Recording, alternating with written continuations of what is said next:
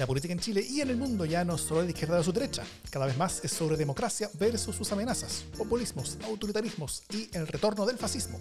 Las amenazas a la democracia crecen, invaden y tienen sus espacios y medios. La defensa, promoción y proyección de la democracia también ser los suyos. Ese es nuestro objetivo. Soy Jimena Jara frente a un puente de los candados por el que ya no cruza nadie para hacer propaganda. Yo soy Tauro Mista desde Plaza Italia, donde siguen las protestas todos los días, aunque de baja y bajando intensidad y dimensión. Esto es democracia en LSD.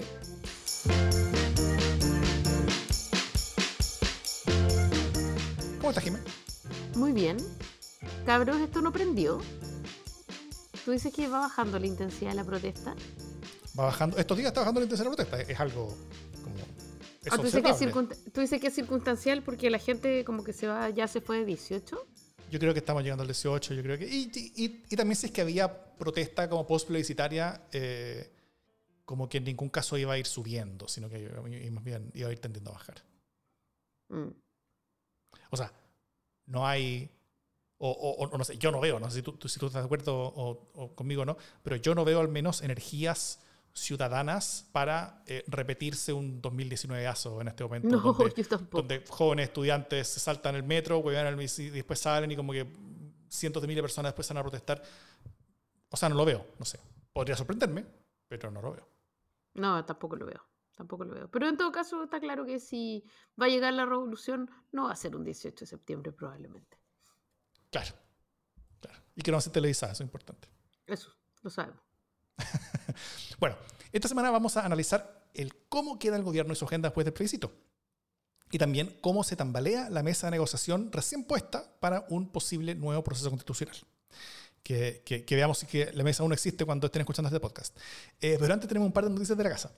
Primero, bueno, al final de esta semana se viene el ya atrasado capítulo eh, de A mí nunca me han encuestado, donde Paulina y Sergio van a conversar sobre lo que le pasó a las encuestas en el plebiscito. Así que bien imperdible eso. Eh, sigan el podcast mí nunca me han encuestado en cualquier plataforma donde escuchen sus podcasts y informen si conozcan sobre las encuestas para después hablar informados y poder leer las encuestas informados e informadas sobre qué cosas leer, qué cosas pescar, qué cosas no, qué, encuestas son buenas, qué encuestas son malas, por qué son buenas, por qué son malas, etcétera.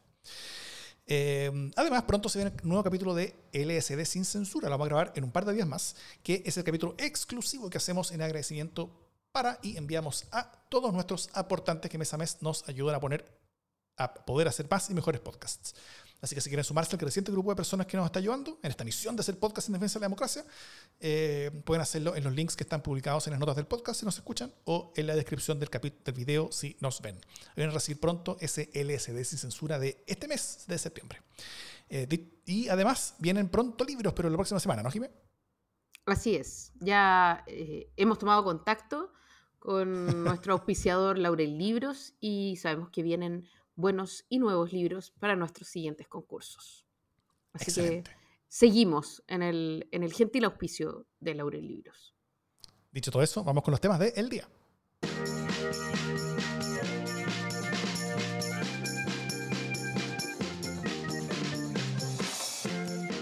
Una frase que hizo eh, Chaguán, Francisco Chaguán, el presidente de Relación Nacional, hace poco, hace un par de horas creo.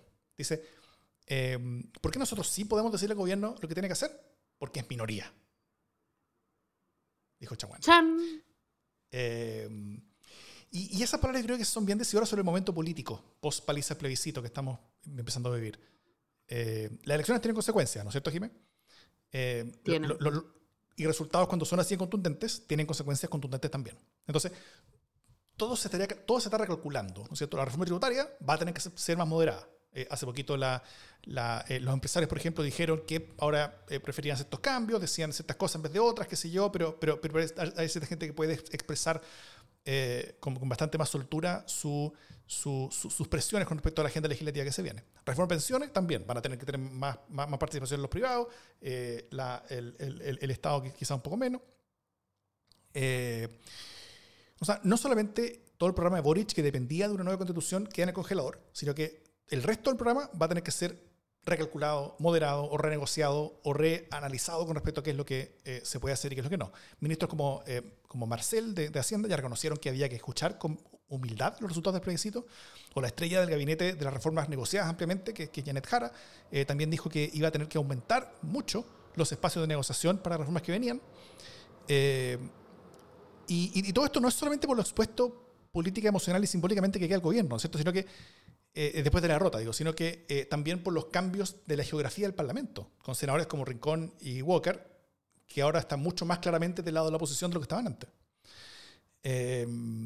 y todo esto también puede ser una sobrepropuesta, ¿no es cierto? O sea, cuando, cuando Chaguán dice, ¿Por qué nosotros sí podemos decirle al gobierno lo que tiene que hacer porque es minoría? Ahí comete el mismo error que hizo Stingo hace, cuando hace tiempo dijo algo parecido en un programa de televisión donde decía que la constitución la vamos a hacer nosotros, no ustedes. Eh, y eso es porque Chaguán, tal como lo hiciera Stingo, confunde el que el otro sea minoría, lo cual puedes tener razón, con el hecho que él representaría la mayoría. O que puede hablar por ella. O que la mayoría se va a sentir ganadora cuando él gana y, no es así. Eh, entonces, bueno, con todo esto, ¿cómo queda el programa de gobierno, Jime? ¿Cómo, cómo queda el gobierno? Eh, y tal vez tan relevante como eso, ¿cómo ves que el gobierno está reaccionando o entendiendo esta nueva situación en la que está? ¿Estamos empezando un nuevo parlamentarismo de facto? Bueno, yo digo que em, yo, tengo la impresión de que el gobierno ha tomado con, ha tomado con frenesí eh, estas declaraciones, eh, cosa que se puede ver en las fotos que se publican de su excelencia el presidente de la República aprendiendo a bailar cueca. Em, nos damos cuenta que hay aquí un, un intento de retomar la agenda con medidas de fondo, ¿no? Sí, hay, hay, hay, hay, un tufillo de desconexión ahí, ¿no? una pequeña nota, una pequeña cosita como desconectada. Una, una impresión, ¿no? Como choripán y circo creo que fuiste un poco lejos. Pero, claro, o sea, como que, no sé, llámame purista, ¿cachai? Está bien, estamos cerca del, del 18, eh, desde luego que las autoridades están aprendiendo cueca, pero hay algo aquí, bueno, en fin, después lo voy a decir, pero esta cosa de creer que eres como el primero en aprender cueca y por lo tanto hay que comunicarlo, ¿no? Eh, en la previa, eh, no, no, me deja de sorprender, pero, bueno, más allá de esta mención a, a, la foto, a la foto de la cueca, que ojalá que por cierto salga muy bien en la fondo oficial y etcétera, etcétera. Eh, creo que, que, el gobierno no termina de asimilar, no le ha terminado, es probablemente como la mayoría de la ciudadanía, por lo menos yo, que no le ha terminado de caer en la teja eh, de, de, cuán complejo es el, en el pie que ha quedado. Em, y creo que, sobre todo, no ha logrado aún encontrar el tono con el que tiene que eh, volver a hablar después de esta catástrofe. ¿no? Creo que ha ido buscando eh, un registro adecuado, eh, pero que, a ratos parece perderse. Em, hemos visto a un gobierno que, es ambiguo en el sentido de que, por un lado, dice que vamos a facilitar las posibilidades del acuerdo, eh, pero entendiendo que su rol es gobernar, ¿no? O sea, como que en un primer momento parecía que el gobierno iba a salirse de esto de la nueva constitución, o sea, ya entendieron que este es nuestro, nuestro plan, y eh, vamos a facilitar todo lo que permita que esto se impulse, pero eh, tenemos un programa que, implementar teóricamente. Mm. Sin embargo, no ha logrado hacer que ese anuncio se haga carne, o sea, no ha logrado soltar esa manija, ¿no? una y otra vez el gobierno se pilla a sí mismo, en la figura de la vocera esta vez, eh, diciendo qué es lo que está ocurriendo con el proceso, como haciéndose parte y haciéndose protagonista y además comunicando como de primera fuente. Y eso es complejo. Eh, y si bien la declaración de Chaguán es nefasta, eh, justamente tan nefasta como Stingo porque no solo no puedes confundir que el otro es minoría con que tú eres mayoría, sino que aún si fuera cierto que tú, derecha, eres mayoría, que yo creo que no es así, o sea, la gente votó rechazo por muchas razones, en, en, ningún caso porque todos fueran de derecha, o porque no quisieran, o sea, es un, es un, resultado demasiado complejo de leer como para extrapolarlo de esa manera tan brutal. Eh, pero aún si fuera así, ya hemos visto, también de primera fuente, eh, lo líquidas que son las mayorías en Chile. Entonces, eh, una mayoría, por grande que sea, circunstancial, no es una mayoría estructural. Eh, las preferencias se, mueven mucho más rápido de lo que jamás hayamos visto. Y por lo tanto, la idea de subirte a la ola que te tocó y surfearla es una buena idea, pero tienes que hacerlo con una cierta discreción que, te evite el, ridículo, el ridículo que hemos visto hacer a los constituyentes, ¿no? Y, sí, así que al gobierno, pero también no puedo no referirme eh, a lo que está haciendo la derecha, que es intentar estirar el chicle lo más posible, porque está en el mejor momento que ha estado, eh, no sé, en los últimos, ¿qué será? ¿Seis años? Eh, ¿Cinco años quizá? O sea, ganó Piñera y ya en ese momento ya no estuvo bien. Eh, de ahí en adelante ha estado mal. Entonces, después de varios años, desde inicios del 2018, eh, tiene por fin un momento y creo que se le está pasando un poco la mano y solo crea un clima de desencuentro que, que, nos tiene como nos tiene. O sea, tengo la impresión de que nadie aquí ha entendido mucho lo crucial que son sus roles en todo lo que se viene. ni el mm. gobierno ha, terminado de entender que tiene que restarse un poco, eh, ni la derecha ha comprendido que esta es la oportunidad que le queda. Eh, ni los otros sectores políticos, para ser súper franca. Estoy en un momento en el que todos me caen mal. bueno, pero es un poquito la historia de la política chilena de los últimos, no sé, 10, 12 años. El, el, hecho de que hay personas que, eh, que se sienten mucho más ganadoras de lo que realmente son ganadores y gente que como que no reconoce todo lo que perdieron cuando perdieron, ¿no es cierto? y que por lo mismo las, eh, hay, siempre como un, permanente desajuste entre, entre, eh, entre resultados electorales versus las actitudes que esto generan. Desajuste para los dos lados.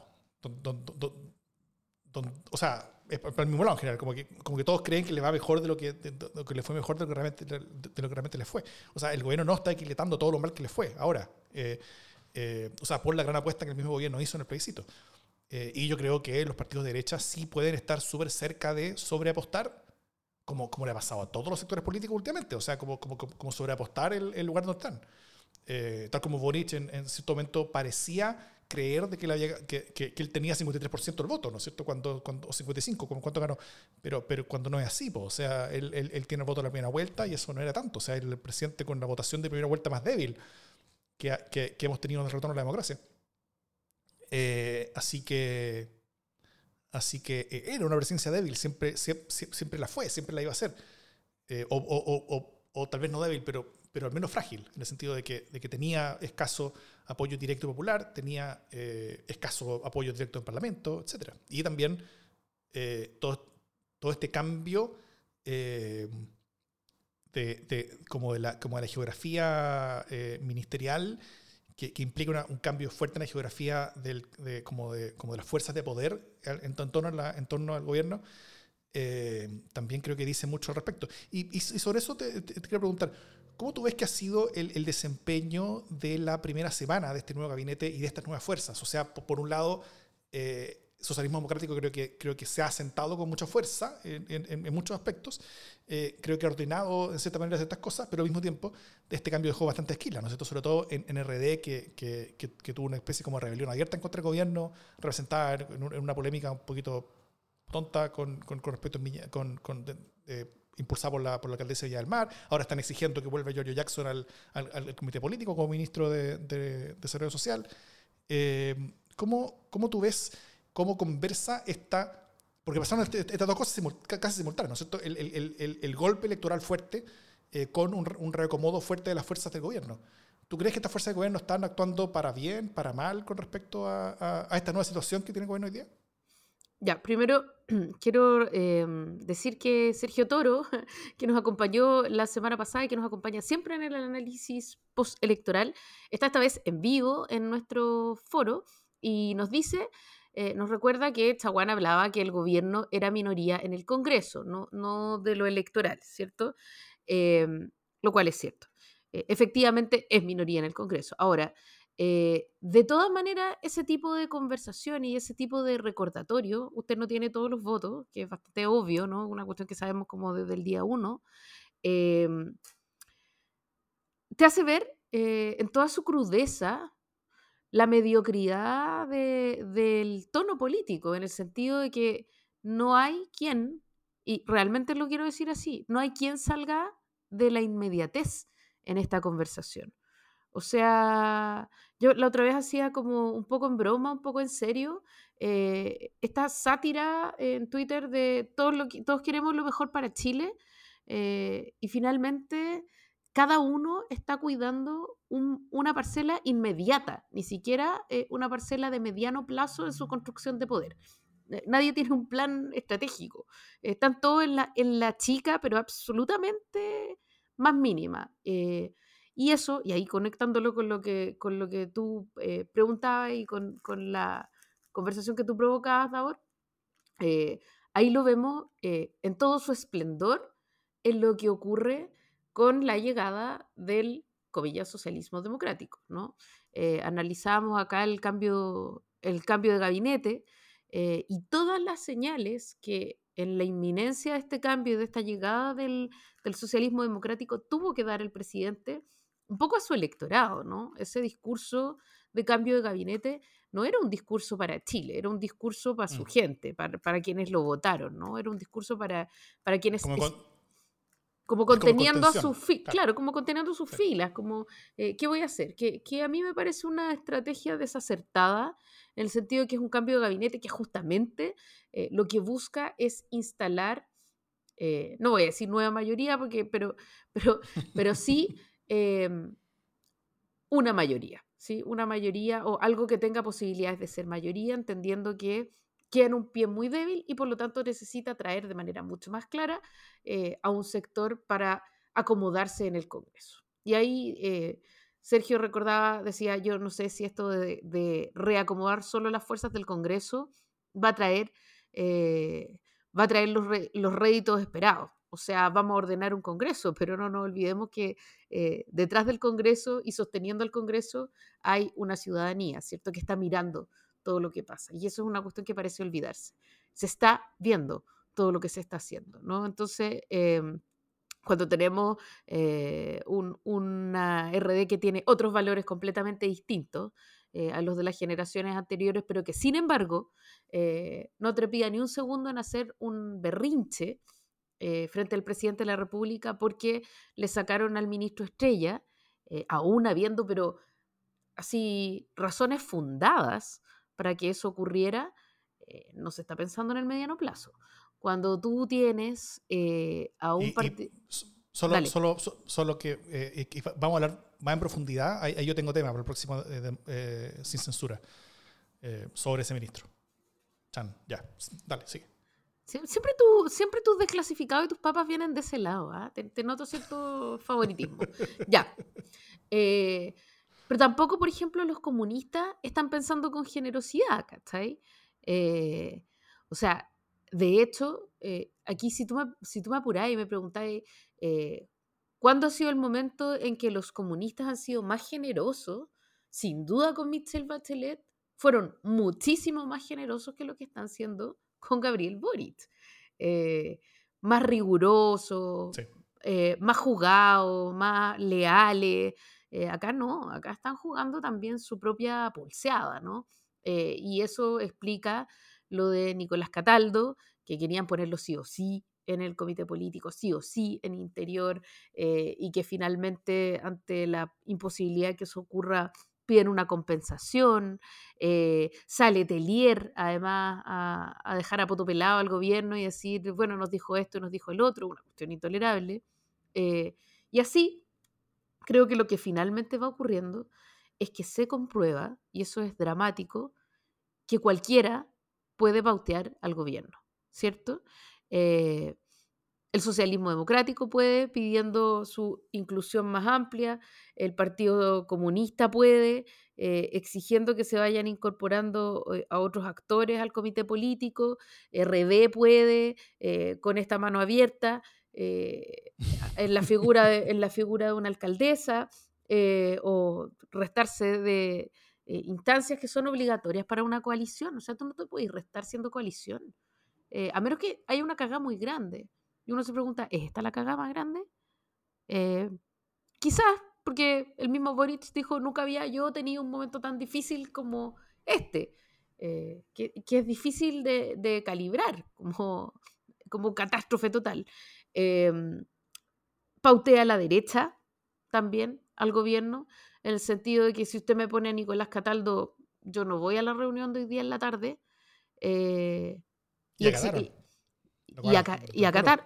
Pero además, eh, ¿cuán, ¿cuán complejo es que el gobierno eh, acepte una amenaza del opositor en el ordenamiento de su propio gabinete?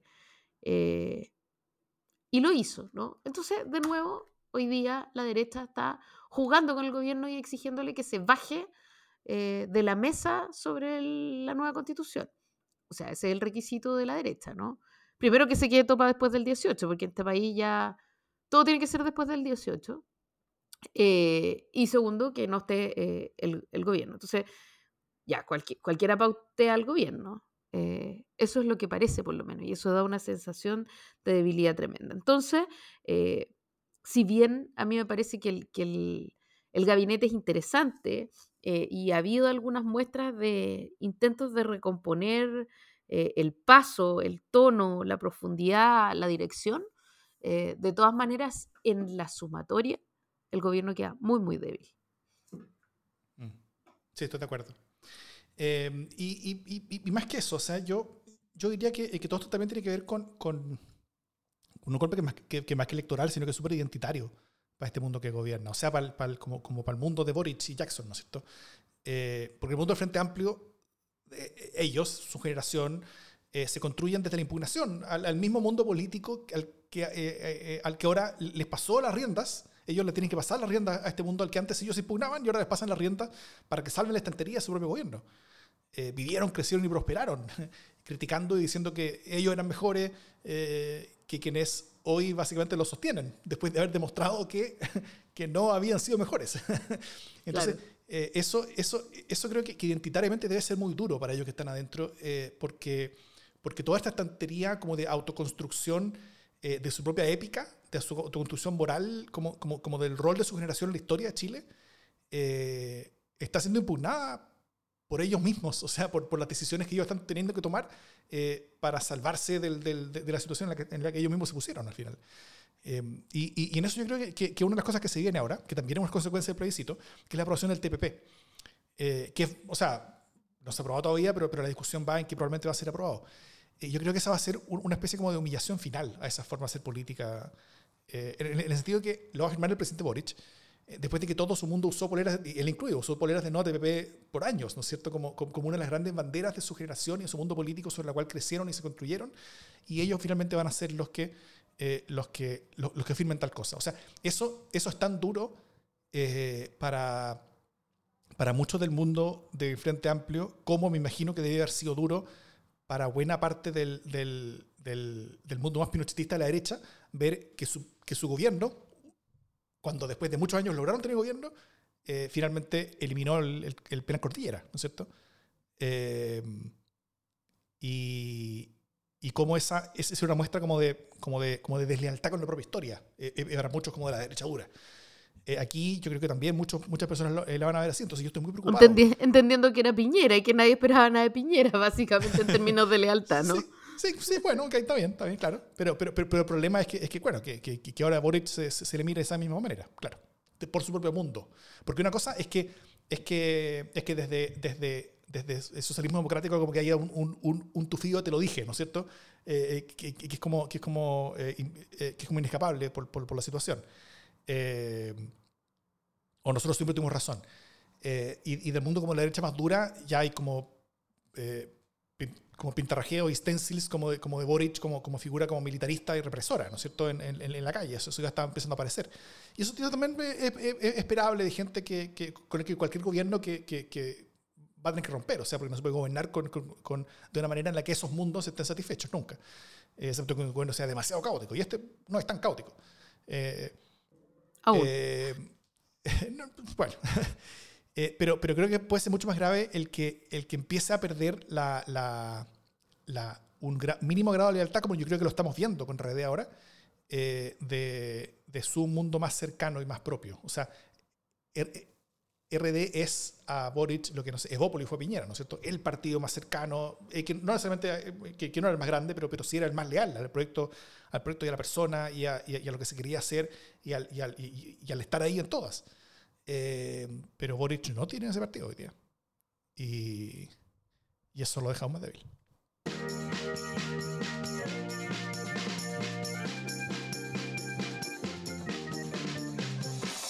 Bueno, ¿tú, tú, supiste lo que pasó ahora en, en, Londres, ¿no es cierto? No, pero en Londres, en Londres.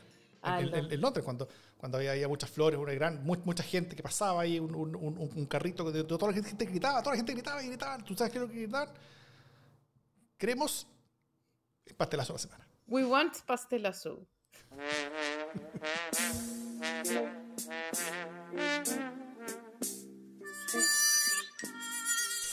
Eh, es, muy simple, muy fácil. Solo el tema que yo recién estaba tocando, el, el, el TPP, la autora Carmona dijo, eh, ¿por qué haría falta el TPP?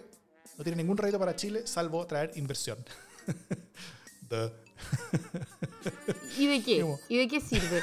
Ah, además, todo esto en, en, como en las mismas jornadas en que se presenta un plan pro inversión. y, el plan pro inversión dice, eh, estaba leyendo el comunicado oficial del plan. Entonces dice como, en el entendido de que la inversión es el factor más importante para el crecimiento. bueno, en ese mismo contexto sale y quiere decir, ¿y qué tanto si solo atrae inversión?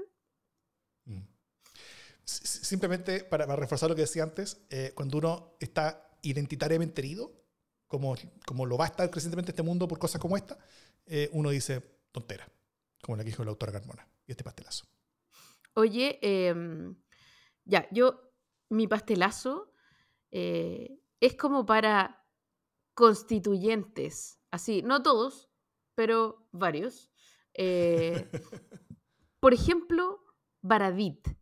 Eh, Baradit, que, se dedicó a escribir su, crónica del proceso constituyente durante el trabajo de constitución, lo cual está muy bien, quizás él eh, tenía tiempo, tenía doble jornada, etcétera, etcétera, em, pero vende a Chaucha eh, una cuestión saliéndose y lo hace por supuesto ahora, o sea, para justificar además que él no respondiera en nada al pacto con el cual fue electo. O sea, él va en un cupo PS eh, y entonces lo primero que hace en su libro es explicar por qué en verdad él no actuó como PS. Eh, que es como, sí, fui con un cupo, pero ¿qué significa eso? Bueno, eh, normalmente en las democracias serias eso significa que por lo menos debería estar más o menos alineado con ese grupo, ¿no? lo de la piscina, además, es una estupidez o sea, es una tontera, no, quiero decir que es una tontera que no, en el sentido que no tiene importancia. Eh, creo que es una tontera absolutamente innecesaria, con la cual, con, la cual partieron eh, un ánimo, ¿no? Que es como, aquí nos lanzamos, literal.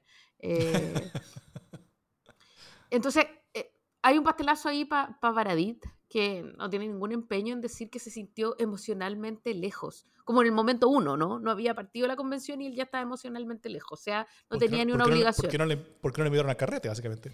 Claro, y además, ¿qué, ¿qué, le costaba a él? Porque yo solo sonreí y tiré un chiste. Puta, si tenéis tantos huevos, dile entonces, pues, ¿cachai? Que no se hace. Eh, pero, pero no, lo guardó para decirlo acá y, y, y, vender el secreto. Eh, ya, pastelazo para él, pero también pastelazo para los que, eh, habiendo sido sapeados, se dedicaron a, a bulear al sapo, ¿cachai? A robador. Si en el fondo, eh, si hiciste tal cosa, ya está. Eh, ahora toca morir en la rueda, como que no estamos en tiempo en que nadie muere en la rueda, parece. y eso es complicado. Y, por último, como no, constituyente Stingo, que es de una patudez, o sea, un gallo que dio pero una cantidad de jugo insólito, eh, echándole la culpa al gobierno y su mala estrategia. ¿ah? La, poca plata que gastó, el poco empeño que puso, o sea, hay que tener patita. Y para todos ellos, pastel, pastel, pastel.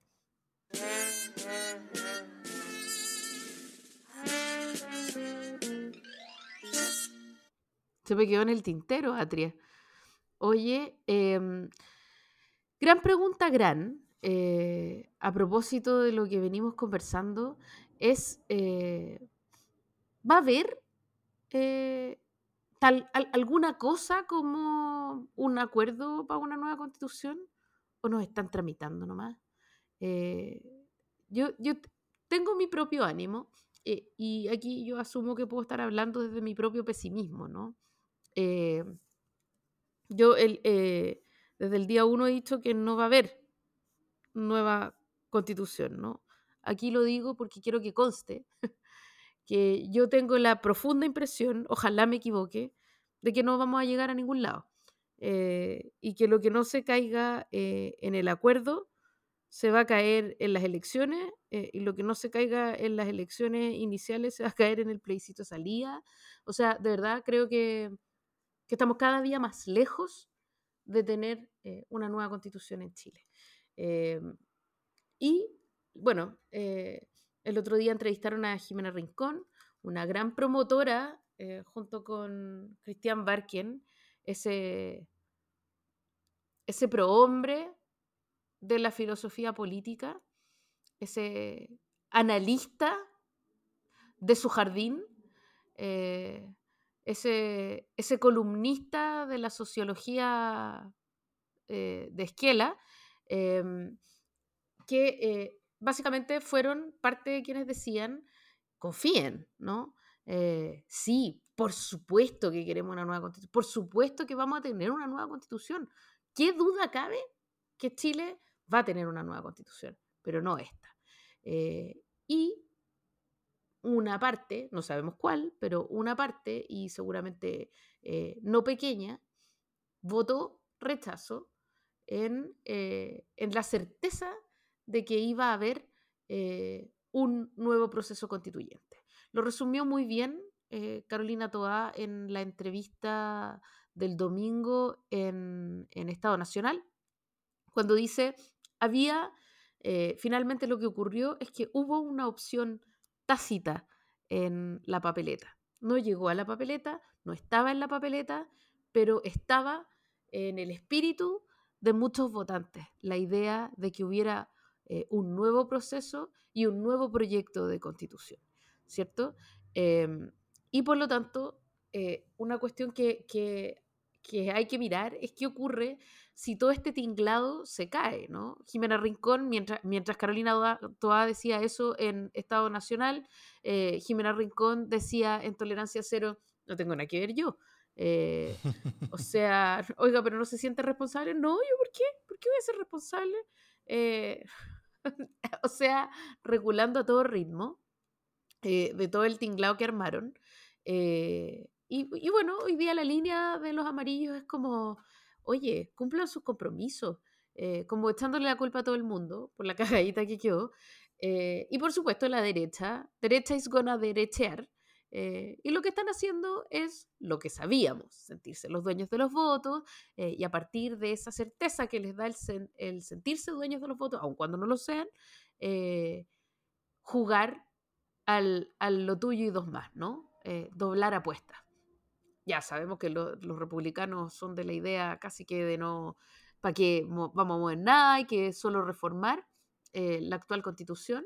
Dejemos tranquilo a Jaime Guzmán eh, pero de ahí, más hacia la derecha, se han ido instalando eh, supuestos que van cambiando cada vez más el espíritu de eh, un nuevo proceso constituyente, ¿no? O sea, hay quienes creen que no es tan importante la participación, o sea, que se puede hacer en una convención mixta, es decir, congreso expertos, suponte, eh, hay quienes creen que tiene que ser una convención mixta, eh, personas electas más expertos, no se entiende en qué, en qué proporción. Y justamente cuando eh, la letra chica, digamos, de ese acuerdo se está negociando, que es una cuestión que podría ser auspiciosa, la derecha se cae de esa negociación por cualquier eh, subterfugio, ¿no? Que es decir, eh, ah, no, no queremos, no, es que salió la Camila Vallejo a hablar y no nos gusta y nos parece que Camila Vallejo no tiene que hablar, así que no vamos nada.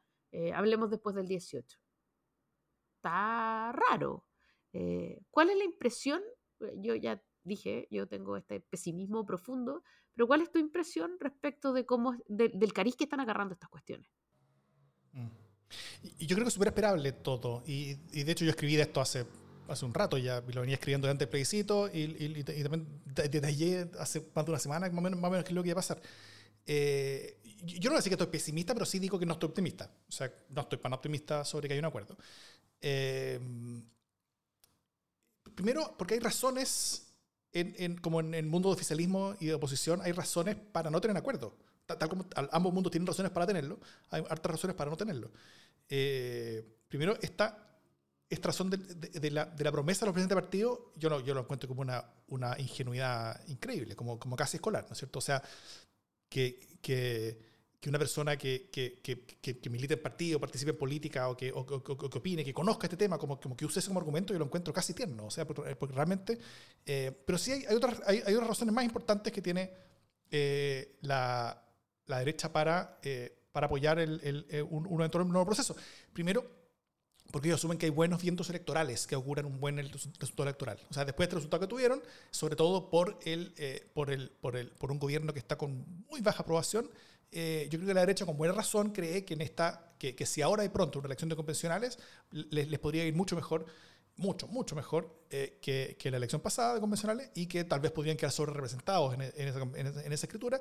Y eso es una oportunidad como, como de una vez en la vida, que, tal vez. Entonces, eh, hay, hay, hay, una buena razón para, para, para, hacerlo. El problema es que del otro lado del oficialismo, eh, esta misma razón es la que tienen para no querer hacerlo o que, o, que les dé miedo hacerlo. O sea, yo creo que buena parte del oficialismo, cada día que pasa, se están convenciendo más que no es una buena idea tener una elección de convencionales, eh, sobre todo muy pronto y en este gobierno con tan baja aprobación, eh, si es que que el resultado va a ser una nueva convención constitucional donde ellos van a estar subrepresentados. Recordemos, la convención anterior fue durante el gobierno Piñera, o sea, en, la elección, fue durante el gobierno Piñera, donde Piñera era muy desaprobado y la izquierda le, fue muy bien. Ahora, si es que esa fuera la regla que explica como los resultados electorales, eh, como era mi tesis de la semana pasada, eh, cualquier convención elegida en este gobierno con, con una aprobación similar a la, que, a la que estamos votando, que es bien baja, eh, sería un gran resultado para la derecha y un muy malo para la izquierda. Y, eh, y, pero, pero sobre todo, yo, creo, yo creo que la dinámica que, que más yo veo y, y, que más he estado también mostrando estos últimos días, y la cual yo leí también hace, más de una semana, es, el, es la realidad interna de los partidos, de cómo funcionan las dinámicas entre las cosas que dicen los presidentes, las cosas que votan los parlamentarios, que son cosas distintas, y las cosas que pasan después en la base, ¿no es cierto? Eh, y, y, por eso yo creo que, que el lobby de los republicanos importa bastante. Y me explico el tiro, porque en general en los partidos se explica hacia abajo, pero se presiona hacia arriba, ¿no es cierto? El, el, los presidentes de partido, las directivas explican qué, es lo que les gustaría que voten, intentan persuadir a, a, a, su, a, sus parlamentarios, no tienen formas de presión a los parlamentarios de nada, eh, pero los parlamentarios sí pueden presionar hacia arriba porque ellos son los que tienen los votos, ¿no es cierto? Y, y, si, y si la directiva se compromete una cosa y después los parlamentarios votan otra, eh, la directiva caga al final y, y, queda, y queda sin poder ante, el, ante, ante la ciudadanía y quedan mal. Y al mismo tiempo, las bases del partido pueden presionar a los parlamentarios. Los parlamentarios solamente pueden explicar a la fase de los partidos y no pueden presionar a su base. El electorado también puede, puede, puede eh, presionar a, esa fase de los parlamentarios, pero no pueden, pero, pero, pero hacia abajo se puede explicar. Entonces, en general, el lobby de los republicanos importa. ¿Por qué? Eh, no tanto por los votos que tiene, porque son pocos, pero sí por la dinámica que, que genera. Porque hoy la principal preocupación de un parlamentario de, de los partidos de derecha es el riesgo electoral que hay hacia su derecha. Actualmente no hay fuerzas en el centro que sean una amenaza electoral para, eh, para la derecha. Entonces, eh, el, crecimiento de los republicanos como fuerza política y electoral es la principal amenaza electoral de alguien que te pueda quitar el puesto. Y eso fue lo que pasó en la elección pasada. Todos los, todos, todos los eh, diputados de, de, los republicanos fueron elegidos en cupos que antes había ocupado un diputado de Chile Vamos. O sea, la principal amenaza de, de, de Chile Vamos fue por los republicanos. Eh, y, entendiendo eso, el votar a favor de un nuevo proceso constitucional es puro riesgo para los parlamentarios de derecha actualmente y poca ganancia, porque si el proceso fracasa o tiene un resultado criticable desde su flanco derecho, va a ser catalogado como traidor en las futuras elecciones. ¿Por qué estás votando eh, a, favor de un nuevo proceso? Él, votó a favor del proceso constitucional que, que no hizo todo esto. Y si el proceso tiene éxito o le va bien, eh, va a ser mucho más difícil que él pueda usarlo a su favor en esa misma elección. Entonces tiene un, un gran, un gran downside y un bajo upside, upside como, en, como en la decisión. O sea que que, que, que, que es una decisión muy riesgosa y, y, con, y con, poca ganancia electoral eh, e, eventual. Eh, en, en, y con todo esto yo digo que acuerdo puede haber, eh, pero yo creo que en izquierda y derechas, eh, si bien hay razones para llegar a él, también conviven muchas razones para no llegar a él. O sea, y, creo que el espacio para llegar a un acuerdo, a una conversación, es, bien escasa. Yo lo que sí veo es que a todos les conviene estar aparentando tener voluntad de, negociar. Uno puede hacer corcoveo, salirse a una reunión para, llegar la semana siguiente, qué sé yo. Pero, pero, eh, pero, pero creo que, que, cualquier persona que se vea demasiado evidentemente como pateador de la mesa, yo creo que ahí la derecha se, equivocó tal vez porque, porque quedó como demasiado pateadora de la mesa, al menos temporalmente. Eh, es, ese grupo va a quedar con gran costo político. Pero, eh, pero, pero, yo no sé si hay convencimiento de que se necesite o que sea bueno un acuerdo en el corto plazo. Yo creo que es muy posible que no lo tengamos. Sí, yo también creo que eso se está alejando cada vez más. Eh, suscribo a tu análisis respecto de, de, cómo la derecha tiene una dificultad hoy día porque, porque se le están adelantando, se lo están madrugando por la derecha. Eh, y ahí, evidentemente, el más horquillado es la UDI, ¿no? porque está entre, entre una derecha un poquito más progresista, un poquito más razonable, como desde la perspectiva de uno, eh, que es que es como Renovación Nacional Evópoli, imagínate lo que estoy diciendo, eh, versus republicanos que le está comiendo el electorado. Eh, entonces están peleando un mismo electorado con republicanos, haciendo lo mejor republicanos en ser momios, ¿no? entonces, ahí hay un riesgo para la UDI que va a tener que refundar su, su tono. Pero también, y aquí voy a... Dale. Y, solo, solo como, como para reforzar eso, recientemente se vio forzado a renunciar a la presidencia del Partido Republicano el Rojo Edwards. Y eso era porque el Rojo Edwards estaba a favor del proceso constitucional. Y, y, Cast cachaba de que la oportunidad electoral gigantesca que tenía el partido hoy día era oponerse con fuerza y hacer diferenciación del resto de la derecha en este tema. En, en, particular, porque, o sea, eh, algo que no o sea, que el, hubo más gente que votó por el rechazo en este plebiscito que toda la gente que votó por, el plebiscito 2020, que, llamó a la Constitución. Entonces, hay, muchos argumentos desde ese punto para decir que después de este rechazo ya no haya nada más y, defender la Constitución que hay y, chao. Y es, un argumento muy, muy, muy eh, exitoso electoralmente hablando. Entonces, por eso para ellos es muy estratégico y por eso sacaron incluso a su presidente partido, porque el presidente partido les ponía problemas en, en esta estrategia que están desplegando, yo creo que bien exitosamente y, y con mucho efecto. Claro, porque para ellos, o sea, para, esa, para ese fragmento que es republicano, este es su momento. Eh, así como también es el momento de la extrema izquierda, ¿no? De decir, viste, eh, confiaron en los políticos y mira, hicieron todo este show para nada, ¿no? Salgamos a las calles. Eh, con bastante menos éxito, digámoslo, porque también están menos organizados esa, esa ultraizquierda. Eh, pero con mayor razón, porque eso es lo que está ocurriendo, todo el resto del espectro político debería eh, buscar eh, fervientemente encontrar un acuerdo. porque es mucho lo que se juega la democracia, ¿no? Y aquí la cuestión, me parece a mí, mi argumento es bien, es bien pueril pero tiene que ver con una cuestión que ya vimos el 2015, que fue eh, a, como a patadas, eh, con mucha rabia, con la cara de, las dirigentes de la UDI eh, desfigurada, pero se logró un acuerdo. Se logró un acuerdo que, era un, acuerdo un poco por salvar sus traseros, digámoslo, pero también un buen poco por salvar la estabilidad de la democracia y evitar un quiebre, ¿cierto? Mm. Eh, esa parte del, cometido, esa grandeza que quizás solo resulta de la redundancia de, los, de las ganas individuales de que no se acabaran, no sé, sus cupos en el Senado, ¿no? Que no entrara la gente con antorchas y los matara. Mm.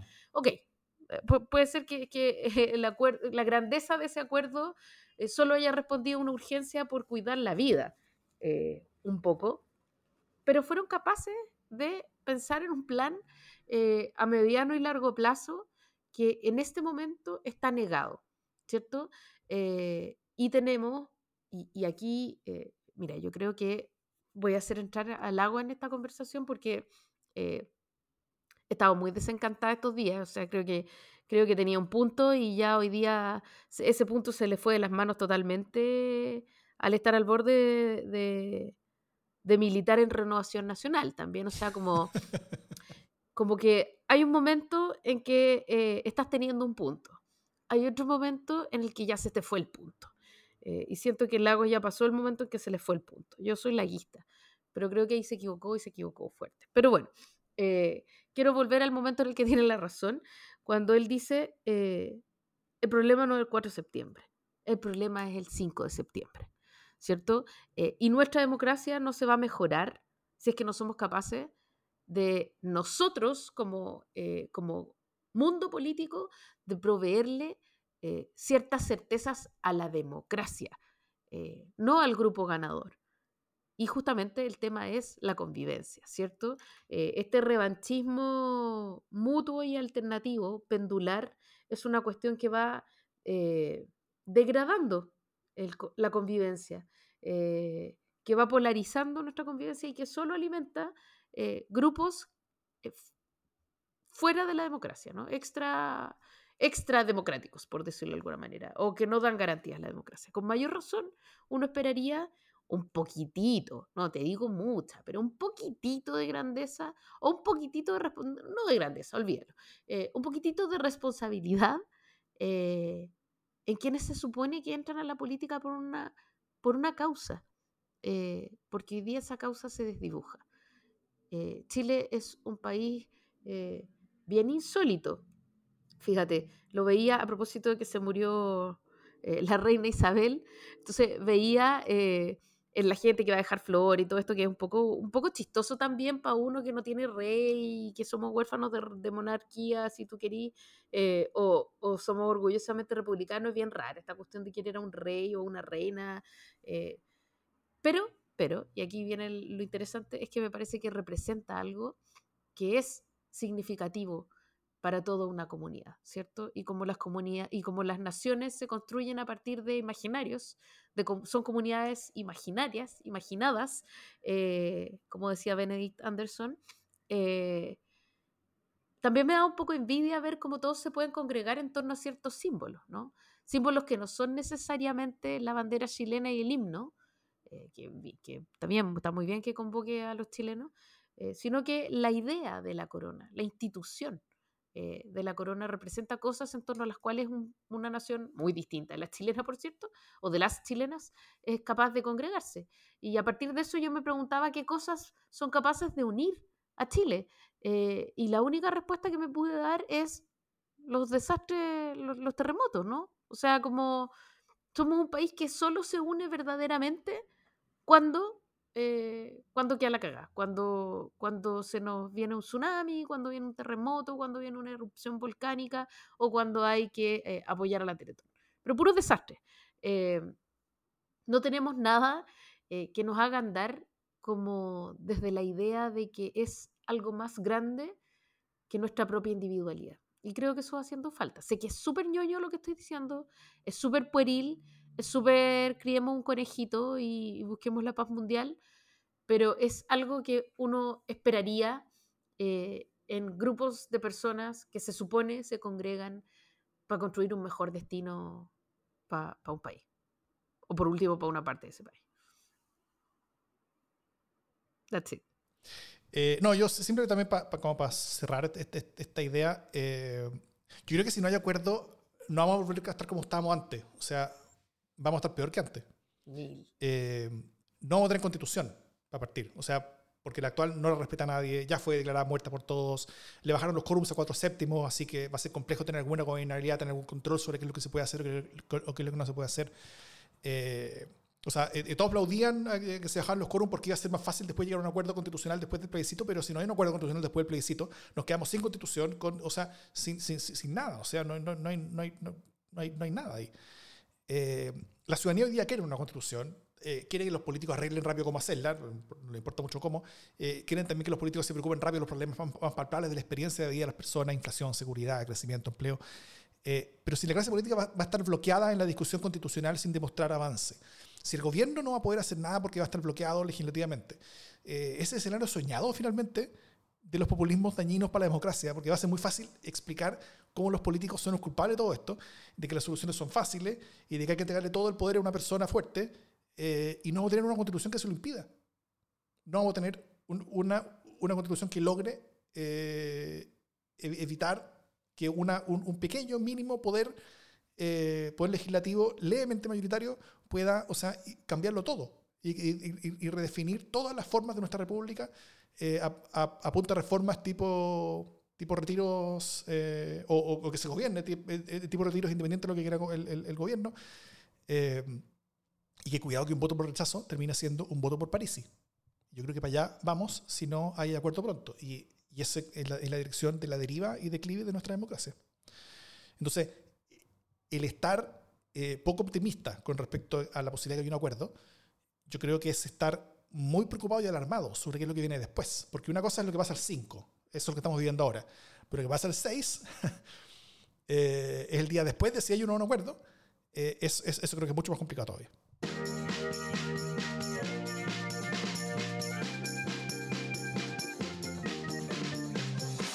las buenas noticias. ¿Qué buenas noticias tienes viene Jara? Em, no, no tengo buenas noticias, la verdad.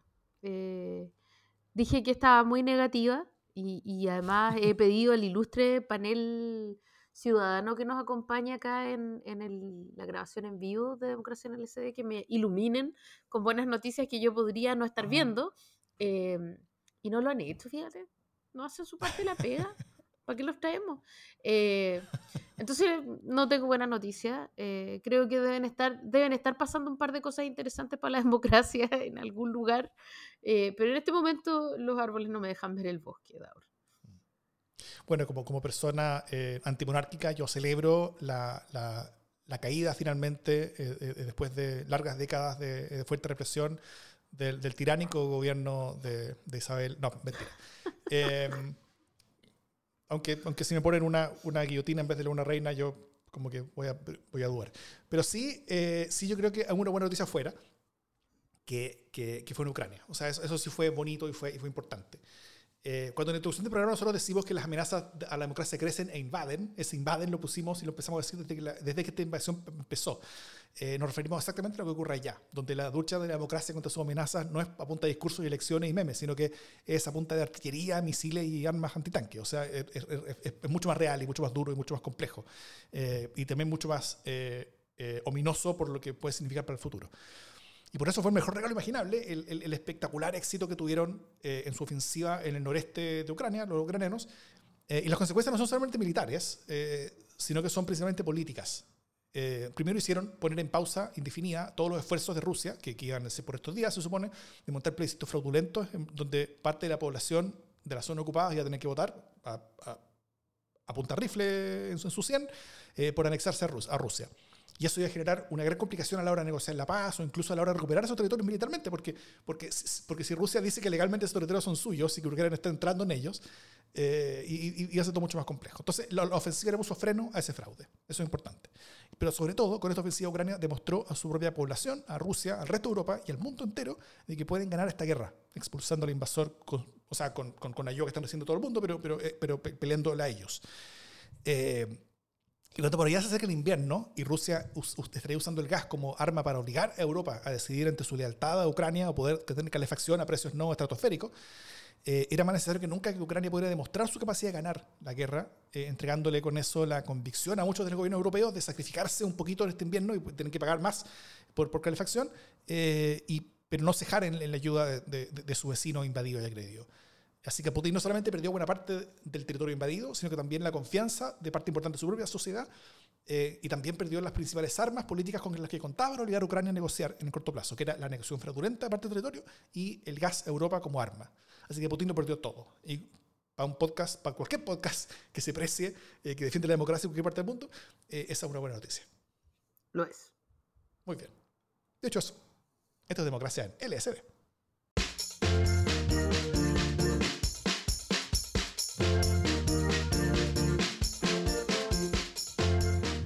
El pesimismo, Jiménez. Sí. Eh, es, difícil, ¿sabes qué? Creo que por primera vez no me, no me puedo sacudir el, la, la mala onda, ¿sabes? Pero como generalizada. Creo que nunca me había caído tan mal tanta gente en el mundo de la política.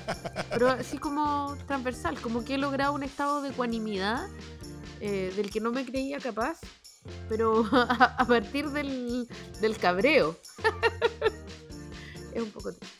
Pero no sé, en algún momento supongo que iré a repuntar. Pero creo que no soy la única. Creo que, o sea, he notado mucha gente teniendo problemas para canalizar o para entender lo que está pasando desde una clave positiva. Eh, y, eso que soy de las personas que como que rápidamente dice, ya, ¿qué viene ahora? Y, siento que, que es cansador eh, insistir en, en una misma ruta. Quizá, quizá habría que reformarlo. Chao. O sea, como que no de verdad creo que este va a seguir siendo un camino muy largo, muy complejo y muy lleno de ventajismo ordinarios y también la ordinaria es cáncer. Eh, sí, pues, bueno, te, propongo que la esa censura sea, sea, una especie como de, como, como desahogo y de, y, de putear y, apuntar el dedo. Creo que yo no he apuntado el dedo lo suficiente, porque tengo muchas culpables en mi mente de muchas cosas distintas a los cuales quiero apuntar.